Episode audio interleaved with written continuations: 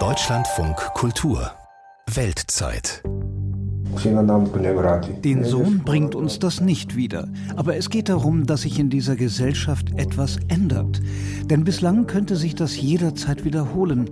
Es könnte eine andere Familie treffen. Das ist das Schlimmste sagt Josef Kuciak ein Jahr nach der Ermordung seines Sohnes Jan.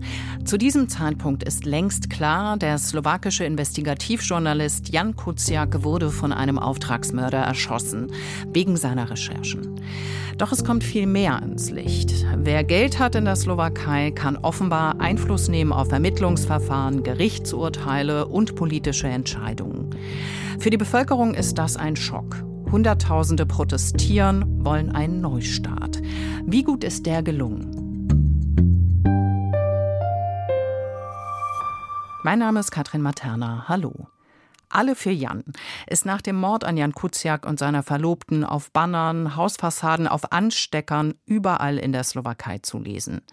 Die Slowaken sind sich einig. Schluss mit den korrupten Machenschaften, her mit einem funktionierenden Rechtsstaat. Fünf Jahre ist das jetzt her. Sind die Probleme inzwischen gelöst? Unsere Slowakei-Korrespondentin Marianne Allweis. Simona Slatkovičová lässt als erstes die Bänke verschieben. Im Klassenraum der weiterführenden Schule für Medien- und Informationsstudien sollen sich alle in die Augen schauen können. Erst dann stellt sie sich vor. Ich arbeite seit fünf Jahren in der Jugendorganisation der Stiftung Stoppt die Korruption und leite die lokale Gruppe hier in Bratislava.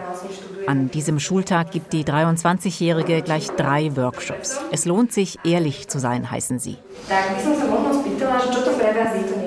Ich würde gerne fragen, was eurer Meinung nach unfaires Benehmen ist. Jeweils zwei Stunden lang diskutiert die Ethnologiestudentin mit 15 und 16 Jahre alten Schülerinnen und Schülern.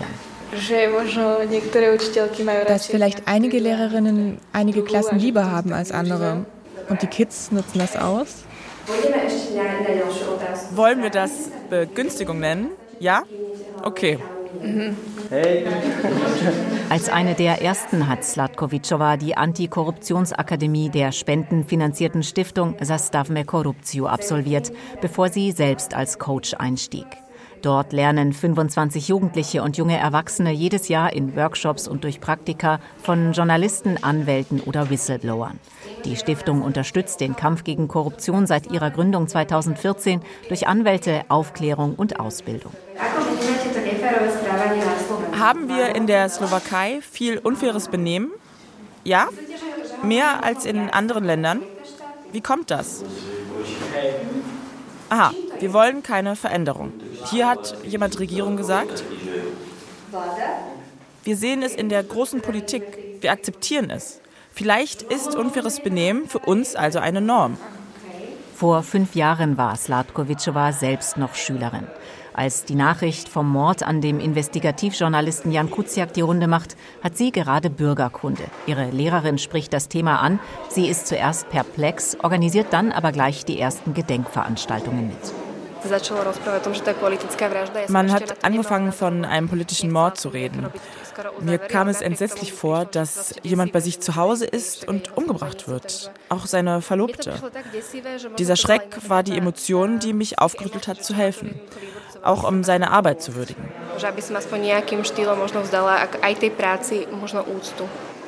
Wie der Studentin geht es damals viel. Zum ersten Mal seit der Samtenen Revolution steht die Slowakei wieder zusammen. Die größten Massenproteste seit fast 30 Jahren fegen den linkspopulistischen Premierminister Robert Fico aus dem Amt. Mit ihm fallen viele seiner Getreuen in der Politik, der Justiz und der Polizei. Drei aufeinanderfolgende Polizeipräsidenten landen in Haft. Einer verübte Selbstmord. Die Verfahren gegen die beiden anderen laufen noch.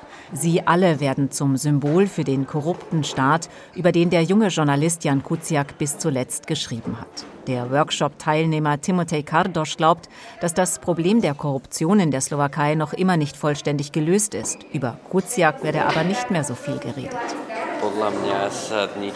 Ich denke, es hat sich nichts geändert. Es war nur damals so ein großer Boom. Und meiner Meinung nach hat auch Marian Kotschner, der mutmaßliche Auftraggeber des Mordes, keine Strafe bekommen, wie er sollte. Aber wir sind eben in der Slowakei, also ist es so. Vor zweieinhalb Jahren ist der milliardenschwere slowakische Unternehmer Kotschner überraschend freigesprochen worden. Er verfügte über gute Kontakte in die Politik und hat Kuciak wegen eines Artikels über seine Geschäfte bedroht. Der Mordauftrag konnte dem Oligarchen vor Gericht aber nicht nachgewiesen werden. Der Todesschütze hat gestanden, außerdem zwei Komplizen. Alle drei sind rechtskräftig verurteilt. Kotschner sitzt nach einem anderen Verfahren wegen Betrugs für 19 Jahre im Gefängnis. Nach einer Entscheidung des obersten Gerichtshofs der Slowakei wurde der Kuciak-Prozess neu aufgerollt. Verhandlungstage sind bis April angesetzt. Prozessbeobachter sprechen von einem konsequenter geführten Verfahren. Doch der Freispruch im ersten Prozess wirke nach, sagt die Direktorin der Antikorruptionsstiftung Susanna Petkova. Der Mord hat massiven Widerhall in der Gesellschaft gefunden. Als dann das Urteil völlig anders war, als die meisten erwartet hatten, ist Vertrauen in die Gerechtigkeit und die Justiz verloren gegangen. Das Vertrauen in die Arbeit der Medien hingegen ist laut der früheren Investigativjournalistin Petkova kurzfristig gestiegen. Im Ranking der Pressefreiheit war die Slowakei nach dem Mord an Jan Kuciak und seiner Verlobten Martina Kuschnirova von Platz 17 auf Platz 27 abgerutscht. Genau dort ist das Land nach noch schlechteren Plätzen fünf Jahre danach wieder angelangt. Der Grund dafür sei allerdings nur der gekippte Freispruch für den mutmaßlichen Auftraggeber des Todesschützen, denn der Schutz von Journalisten habe sich nicht verbessert. Die aktuelle Regierung hatte ein Gesetz versprochen, das Journalisten besser schützt. Das ist nicht gekommen. Im Gegenteil. Der Chef der stärksten Regierungspartei, Igor Matovic, stellt ihre Arbeit in Frage. Er beschuldigt sie, bestechlich zu sein und untergräbt so die Autorität der Presse. Das erinnert an die Zeit unter Robert Fico, der Ministerpräsident war, als der Mord passierte.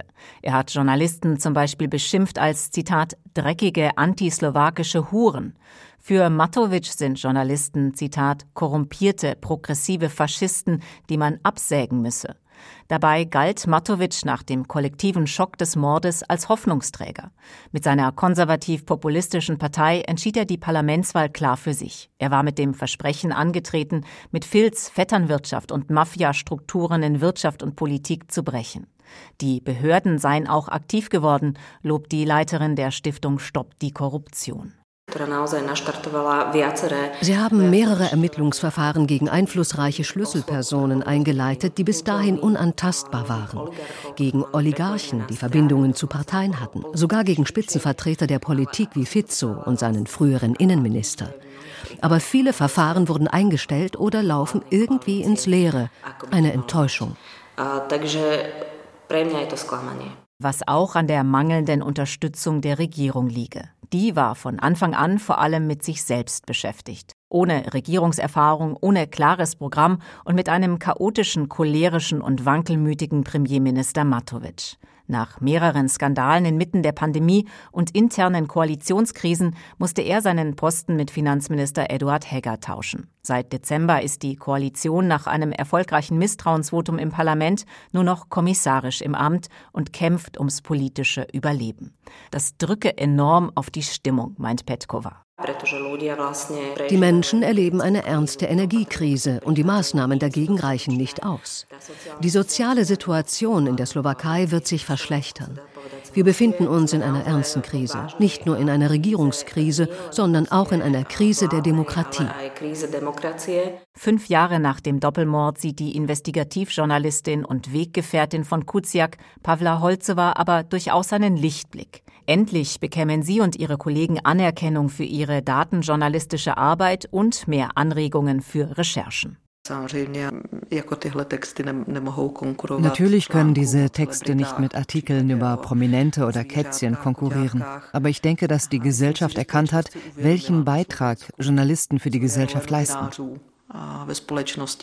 Holzowa ist Gründerin des Tschechischen Zentrums für investigativen Journalismus und Regionalredakteurin des weltweiten Projekts zur Erfassung und Veröffentlichung von organisierter Kriminalität und Korruption für Tschechien und die Slowakei. Die Tschechin hat an internationalen Recherchen mitgewirkt wie den Panama Papers zu Steuerhinterziehung, Betrug und Geldwäsche. Die 42-Jährige hat mit Jan Kuciak zusammengearbeitet. Ich habe jemanden in der Slowakei gesucht, der mir bei einem Fall über die Ausbeutung slowakischer Arbeiter in Schweden hilft.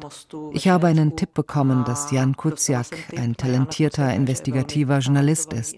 Er hat das Bewerbungsgespräch bestanden und er hat herausgefunden, wie die Arbeitsbedingungen auf dem Bau waren. Die Geschichte haben wir zusammen mit dem schwedischen Fernsehen veröffentlicht. Nach der Ermordung von Kuciak und seiner Partnerin will Holzowa zuerst gar nicht mehr arbeiten. Doch die Mörder sollten keine Botschaft in die Welt schicken können, dass sich Journalisten einschüchtern lassen. Wir konnten als großes Team in der Slowakei und in Tschechien weitermachen, weil Jan seine Festplatte online mit mir in der Cloud geteilt hatte. Ich hatte also Zugriff auf seine Ordner.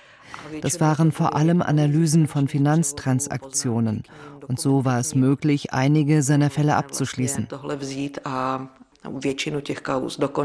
Kuciak hatte zuletzt über die italienische Mafia in der Slowakei geforscht, über die Verbindungen der Ndrangheta im Osten des Landes in hohe politische Kreise und über Bestechung und Betrug mit EU-Agrarhilfen. Als Holzowa diese Recherchen übernahm, wurde sie vorübergehend unter Polizeischutz gestellt. Doch der Schutz wurde aufgehoben, als sich der Verdacht erhärtete, dass der slowakische Geschäftsmann Kotschner den Mord beauftragt haben könnte.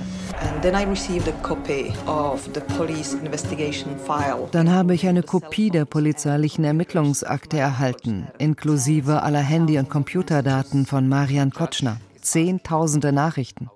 In diesen Tagen kommt der Dokumentarfilm Tödliche Recherchen der Mord an Jan Kuciak in die Kinos in der Slowakei. Darin schildert Holzowa die Ermittlungen der Polizei und die zweite große Recherche. Deren Grundlage ist die sogenannte Kotschner-Bibliothek, eine Datenbank, die nur für Journalisten zugänglich ist und in einem abhörsicheren Raum in Bratislava liegt. Es sind 70 Terabyte an Daten. Zum Vergleich, die Panama Papers hatten 4 Terabyte. Vier Analysten haben das Material nur sortiert und plötzlich kristallisierte sich heraus, wie die Slowakei funktionierte. Es war eine Art Leitfaden, wie man einen Staat entführt und in eine Mafia-Organisation verwandelt. Die Daten sind noch längst nicht komplett ausgewertet. Aber was Kotschner betrifft, ist klar. Er bestach Richter, manchmal reichte dafür sogar ein Parfum. Er ließ eine versteckte Kamera im Büro des Generalstaatsanwalts installieren und er bedrohte Jan Kuciak, der sich für seine Geschäfte interessierte. Aber seien Sie sich sicher, dass ich Ihnen meine besondere Aufmerksamkeit schenken werde, Herr Kuciak. Ist das eine Drohung? Ich erzähle Ihnen ganz ruhig, dass ich Ihnen meine besondere Aufmerksamkeit schenken werde. Ihnen, Ihrer Mutter, Ihrem Vater und Ihren Geschwistern. Ein Urteil gegen Kotschner im zweiten Anlauf wäre nicht nur für die Angehörigen wichtig, die Holzowa durch die Prozesse begleitet hat. Es könnte aus ihrer Sicht auch Vertrauen in das Funktionieren des Staates wiederherstellen. Die Politik habe dieses Vertrauen nach dem Machtwechsel längst wieder verspielt. Ich denke, dass die Slowakei in diesen fünf Jahren einen Kreis beschrieben hat. Am Anfang war die Hoffnung groß. Und die Gesellschaft hat verstanden, dass sie die Macht hat zu bestimmen, wer regiert. Aber jetzt ist die Sorge groß, dass es noch schlimmer werden könnte als vor dem Mord. Nach Neuwahlen im Herbst könnte die alte politische Elite zurückkehren. In den Umfragen führt die Partei von Ex-Premier Fico hinter einer Abspaltung seiner linkspopulistischen Smer. Bisher wurden slowakische Medien zwar angefeindet, konnten aber unabhängig arbeiten. Seit Kuciaks Ermordung und den Enthüllungen ist allen klar, dass sie wirklich eine mächtige Säule im Staat sind. Und das könnten Fizos Leute ändern wollen, befürchtet Holzowa. Hey. Einen Grund mehr für die junge Antikorruptionsaktivistin Simona Slatkovičová. Sie will sich ihren Mut nicht mehr nehmen lassen. Ihren Beitrag für ein faires Land sieht sie an der Basis der Gesellschaft.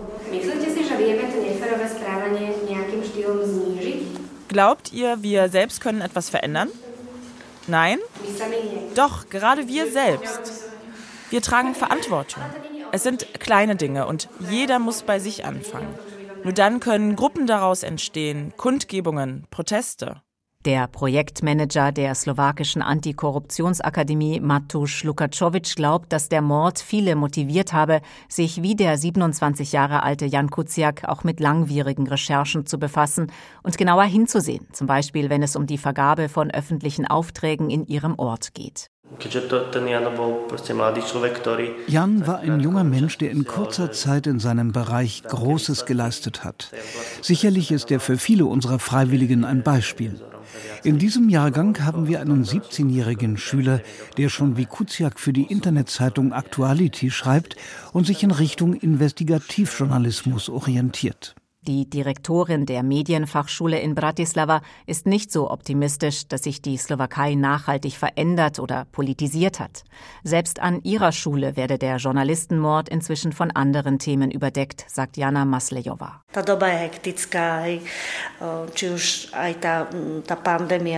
Es sind auch sehr hektische Zeiten. Die Pandemie, der Ukraine-Krieg, kürzlich der Mord zweier junger Menschen vor der Gay-Bar in Bratislava. Attacken an Schulen, Selbstmorde, das ist echt viel. Die Studentin Slatkovičová aber beobachtet, dass sich um sie herum immer mehr Menschen in der Slowakei engagieren, vor allem Jüngere.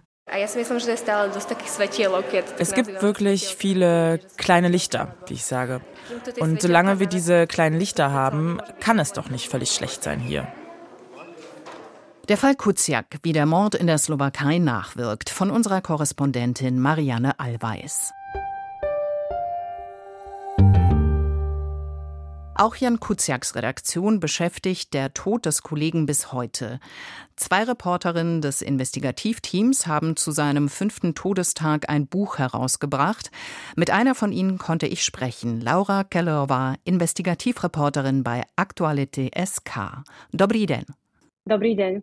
Frau Gellower, das Buch heißt Kuziak 2015 bis 2023. Worum geht's da genau? Wir haben die wichtigsten Texte rausgesucht, die Jan Kuciak auf unserem Portal publiziert hat. Seine Recherchen betrafen Politiker, Oligarchen, Staatsfunktionäre. Die Frage war, was ist aus den Fällen, an denen er damals dran war, inzwischen geworden? Das haben wir recherchiert und Jans Texte ergänzt. Zu welchem Schluss sind Sie gekommen? Stručne by sa dalo povedať, že sme prišli k záveru, že Janko mal takmer vo všetkom pravdu. Kurz gesagt, Jan hat bei all seinen Enthüllungen Recht behalten. Wenn die Behörden, also Polizei, Staatsanwaltschaft, aber auch die Gerichte ihre Arbeit richtig gemacht hätten, als er sie veröffentlichte, wären wir heute woanders. Als Land und als Zivilgesellschaft. Das ist erschreckend. Einiges wird allerdings Schritt für Schritt aufgearbeitet. Das zieht sich zwar, aber die Polizei ermittelt endlich. Manche Verdächtige haben gestanden und viele sind auch schon rechtskräftig verurteilt worden.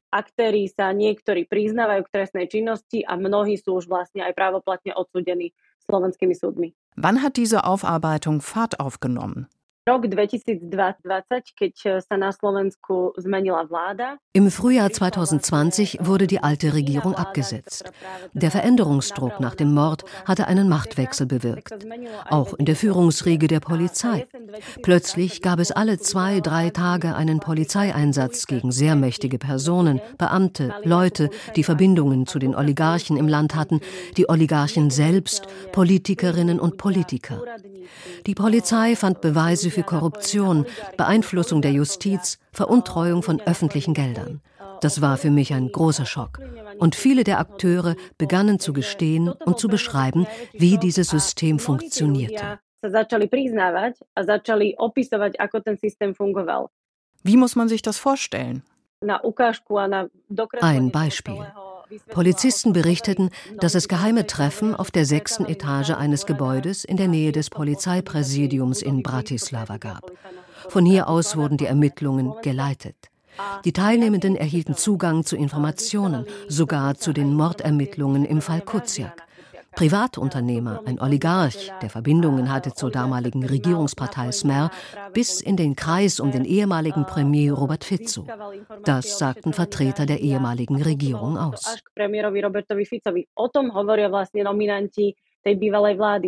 Wo steht die Slowakei in Sachen Korruption heute? Toto je akoby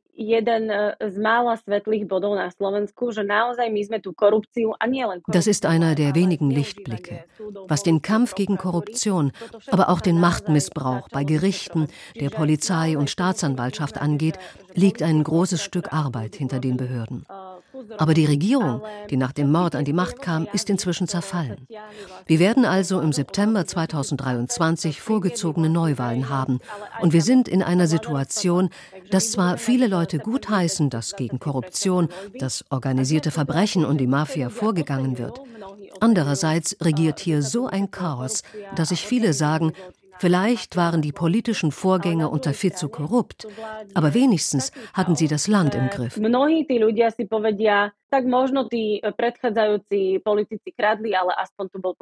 Sie arbeiten in der Redaktion, für die Jan Kuciak geschrieben hat.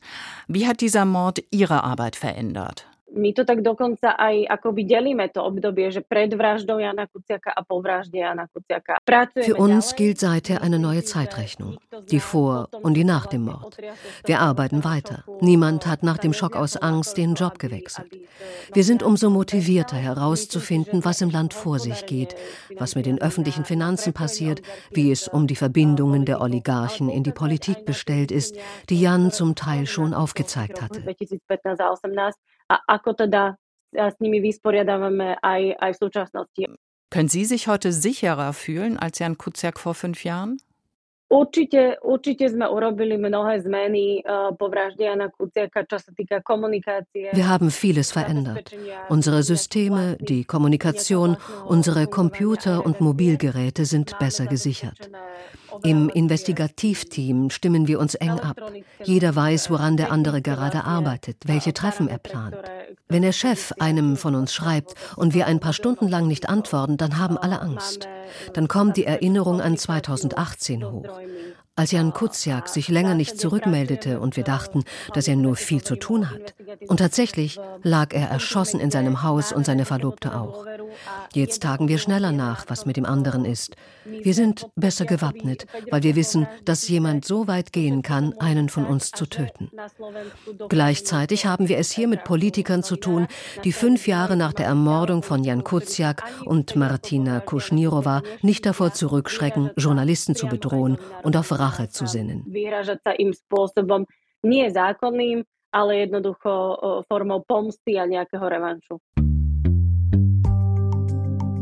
Laura Keller war Reporterin bei Aktualité SK, dem Portal, für das Jan Kuciak bis zu seiner Ermordung geschrieben hat. In der nächsten Folge unseres Podcasts geht's nach Frankreich. Die Aussicht auf die Rente mit 64 sorgt da gerade für Turbulenzen. Denn das, was für deutsche Ohren vielleicht nach einem vorzeitigen Abschied vom Berufsleben klingt, ist für viele Franzosen eine deutliche Verschlechterung. Ich bin Katrin Materna. Bis bald.